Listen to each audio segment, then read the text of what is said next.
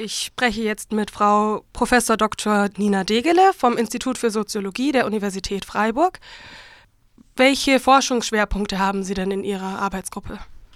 Ich bin an der Soziologie, hier in der Soziologie in Freiburg, mache äh, Soziologie und Gender Studies. Ich beschäftige mich mit Geschlechterverhältnissen, dabei vor allem Konzeption von Körper mit Sport. Mich interessiert, wie Sportverbände, Journalisten, Journalistinnen auf Abweichungen im Sport reagieren. Mein Beispiel ist Schwule und Frauen im Fußball, wie das verarbeitet wird, wie das thematisiert wird. Und dann anderer Forschungsschwerpunkt, was heißt das für Stimmungen? Stimmungen im Sinne von? Stimmung im Sinn von wie ist die öffentliche Resonanz, was ist sagbar, wo sind Tabus? Und was ist überhaupt der Geist, was ist der, die, ja, die Stimmung der Gesellschaft, was ist der Spirit, der im Hintergrund wirksam ist, damit wir über Dinge sprechen und auf eine ganz bestimmte Art und Weise über Dinge sprechen.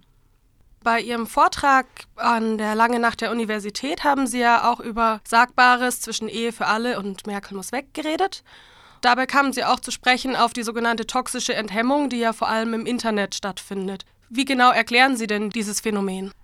Die Enthemmung im Internet ist vor allem darauf zurückzuführen, dass diejenigen, die sich dort äußern, keine Sanktionen zu befürchten haben. Sie müssen nicht damit rechnen, dass sie darauf eine Reaktion, eine persönliche Reaktion, die sie direkt identifiziert bekommen. Sie können das anonym machen, sie können das sehr vermittelt machen. Ja, und vor allem, was auch mit dazu kommt, sie müssen denjenigen nicht in die Augen schauen, die sie beleidigen oder mit denen sie da sehr ungehemmt umgehen. Welche Personengruppen haben denn vor allem mit Beschimpfungen oder negativen Kommentaren zu kämpfen im Internet? Das geht quer durch. Das sind sowohl Prominente, die sich in irgendeiner Weise entweder in den Augen von vielen daneben benehmen oder die irgendwas sagen oder tun, was nicht gut ankommt. Dann sind es aber dann natürlich diejenigen, auf die man runtergucken kann, die nicht die Möglichkeiten haben, als Gruppe sich zu wehren. Ausgeschlossen sind diejenigen, die wenig verdienen, die schwer integriert sind, dann auch äh, Leute mit nicht deutschem Hintergrund, also Menschen mit Migrationshintergrund. Dann auch Minderheiten, gesellschaftliche Minderheiten, ob das jetzt Obdachlose sind, Schwule, Lesben und so weiter. Also alles diejenigen, die nicht in der Mainstream-Position sind, sind beliebte Opfer von Belästigungen und von Beschimpfungen im Internet. Weil sie sozusagen leichte Ziele sind? Sie sind leichte Ziele und sie sind auch eine gute Abgrenzungsfolie für diejenigen, die um sich schlagen, die rumpöbeln, weil durch die Abgrenzung von denjenigen, die sie beschimpfen, die sie bepöbeln, stellen sie sich selber in das entsprechend positive Licht, in dem sie gesehen werden wollen. Das heißt, durch Abgrenzung von anderen wissen sie, wer sie sind. Das ist eigentlich eine ganz simple sozialpsychologische Regel, kann man sagen. Ich weiß, wer ich bin, wenn ich weiß, von wem ich mich abzugrenzen habe. Und durch diese Kontrastfolie kommt es zu Identitätsbildung oder funktioniert Identitätsbildung.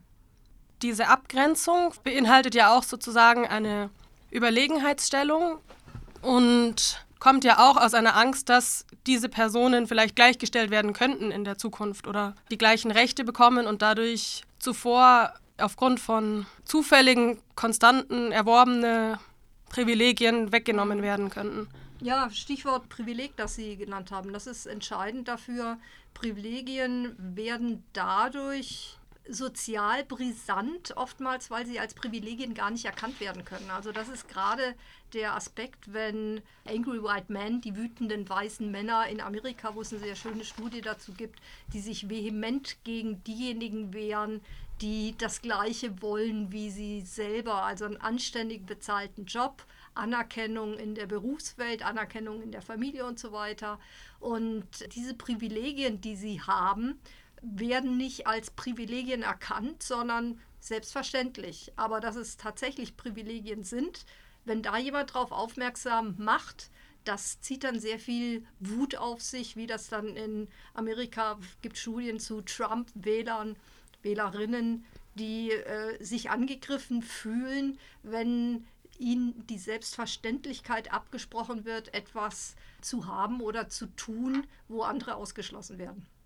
Ist diese Enthemmung dann auch im realen Leben zu spüren? vor allem erstmal im realen Leben. Das Internet ist ja nicht losgelöst. Es ist ja nicht so, dass jetzt im Internet was abgeht, wo es keine Entsprechung im realen Leben hat. Im Internet kommen Äußerungen zum Vorschein, nicht nur Pöbeleien, sondern auch ein sich wehren gegen Pöbeleien. MeToo oder Aufschrei vor drei, vier Jahren, das war ja eine Internetaktion, die sich darauf bezogen hat, dass im realen Leben außerhalb vom Internet, dass Männer Frauen belästigen, übergriffig sind. Und das Internet bietet eine Plattform sowohl fürs Rumpöbeln, ausfällig werden, wie aber auch dafür, sich zu organisieren und dagegen Stellung zu beziehen. Und das ist diese Ambivalenz vom Internet auch die große Möglichkeit, dass damit Öffentlichkeit geschaffen wird. Und gerade MeToo jetzt in jüngster Vergangenheit oder in der Gegenwart ist ein internationales, digitales Phänomen, eine Bürgerinnenrechtsbewegung, die etwas einklagt, was das Selbstverständlichste der Welt ist, aber wo es genauso selbstverständlich ist, dass ihnen das nicht gewährt hat, nämlich sexuelle Selbstbestimmung, überhaupt Selbstbestimmung als Frauen, nicht blöd angemacht zu werden und die Form, wie das öffentlich gemacht wurde und öffentlich gemacht wird, das ist dem Internet zu verdanken, dass es geht. Insofern Internet ist ein Zeichen dafür, dass Befreiungsbewegungen möglich sind, aber ganz schnell Gegenbewegungen wieder provozieren und es geht hin und her. Also sobald MeToo kommt, wird es wieder welche geben, die sich dagegen wehren. Nicht nur im Internet, sondern dann auch real. Und dann wird wieder was weiterlaufen.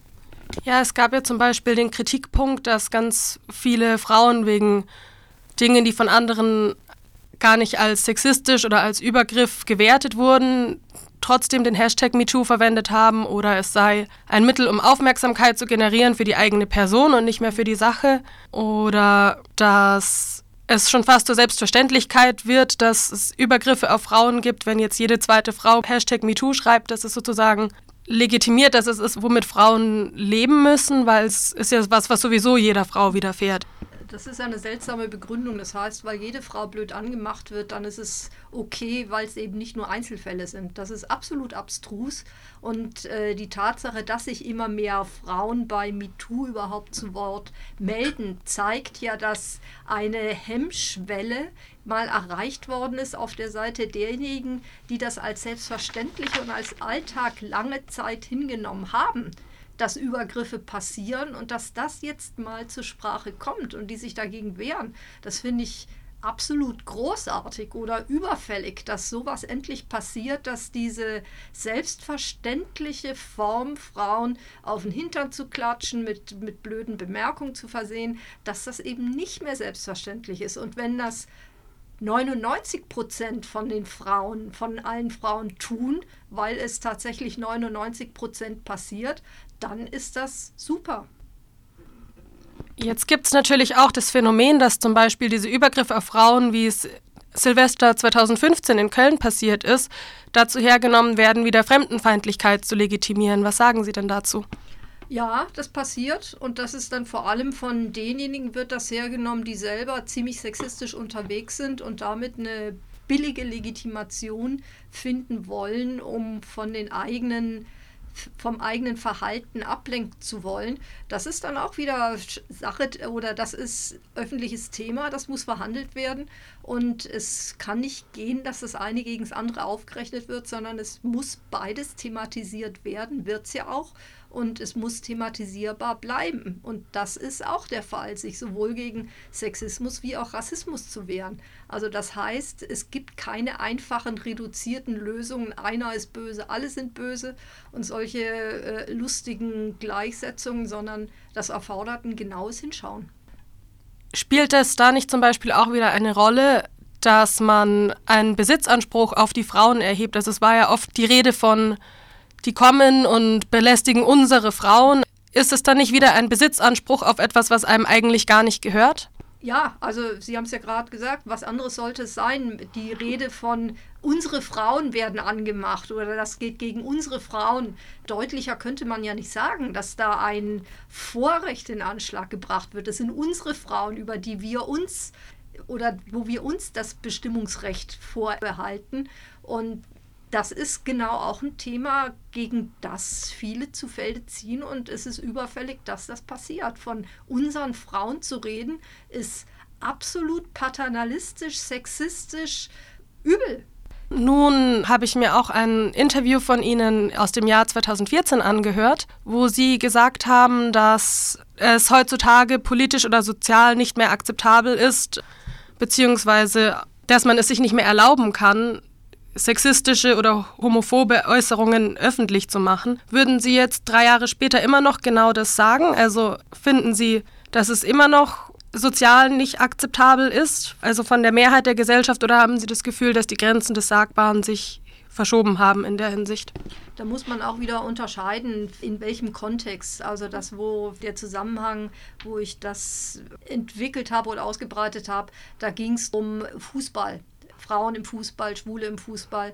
Und je nachdem, wo man sich da aufhält, ist es sagbar, ob das jetzt in den Fanclubs ist oder an den Stammtischen. Da kann oder da wird teilweise sehr übel geredet, aber in der Öffentlichkeit, also im Hinblick darauf, was dann auch in den Zeitungen gemeldet wird, wie die Auseinandersetzungen da laufen. Es ist nicht mehr sagbar, ohne dass es sofort zurückgewiesen wird und kritisiert wird. Also heute werden Sie in den Zeitungen, auch in den Boulevardmedien, keine Artikel mehr finden, die einen Tenor haben wie, ah, da ist einer schwul im Fußball, der gehört da nicht hin. Oder Frauen im Fußball, die passen auch nicht dazu. Das geht heute nicht mehr. Das ist nicht mehr sagbar. Es ist nur noch in ganz bestimmten Kreisen sagbar. Insofern hat sich das Sagbare oder die Grenze des Sagbaren hat sich im öffentlichen Diskurs von dem, was öffentlich über die Medien verhandelt wird, hat sich verschoben. Zum Glück, das ist gut. Und dadurch fühlen sich natürlich schon auch diejenigen angegriffen, die das bis jetzt ohne Probleme ständig überall immer sagen konnten und jetzt aufpassen müssen, wo sie das, unter welchen Bedingungen sie das sagen. Und da ist dann natürlich das Internet wieder eine beliebte, ein beliebtes Ventil, um da dann loszuschlagen. Also sozusagen ein neues Medium, um das Altbekannte zu konservieren. Ja, so könnte man das nennen.